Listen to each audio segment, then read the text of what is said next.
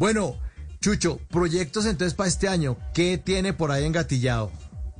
Dios mío, primero, primero reactivarme con toda, porque la verdad estos dos años han sido muy duros, Mauro. He estado estos dos años muy apagado, con, con tristeza y de todo, porque perdí mucho dinero, perdimos mucho dinero aquí con mi familia.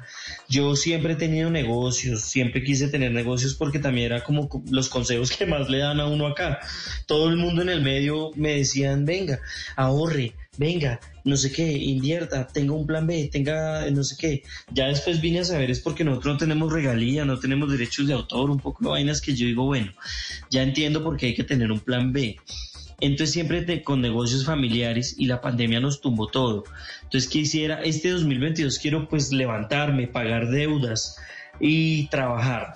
Trabajar mucho, hay muchos proyectos personales quiero meterme bastante como con lo digital y explotarle a las pasiones.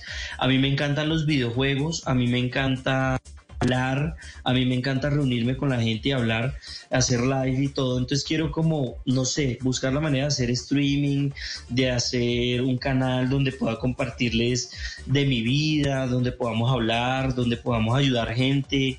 Eh, durante la pandemia nosotros el elenco del Mangerman hicimos una vaqui eh, voluntaria. Nosotros reunimos y hicimos una vaqui para, para pagar unos mercados y logramos ayudar a más o menos 120 personas.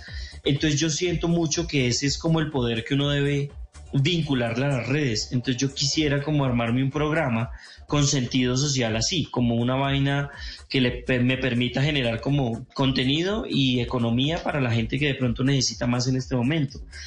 Entonces, ese es como un plan, como este año, y seguir, seguir adelante con mi, mi carrera, retomar con calma lo que se pueda, pero bien.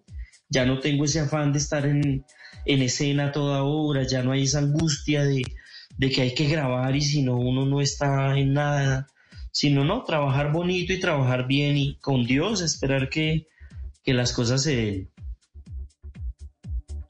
Se den, así es.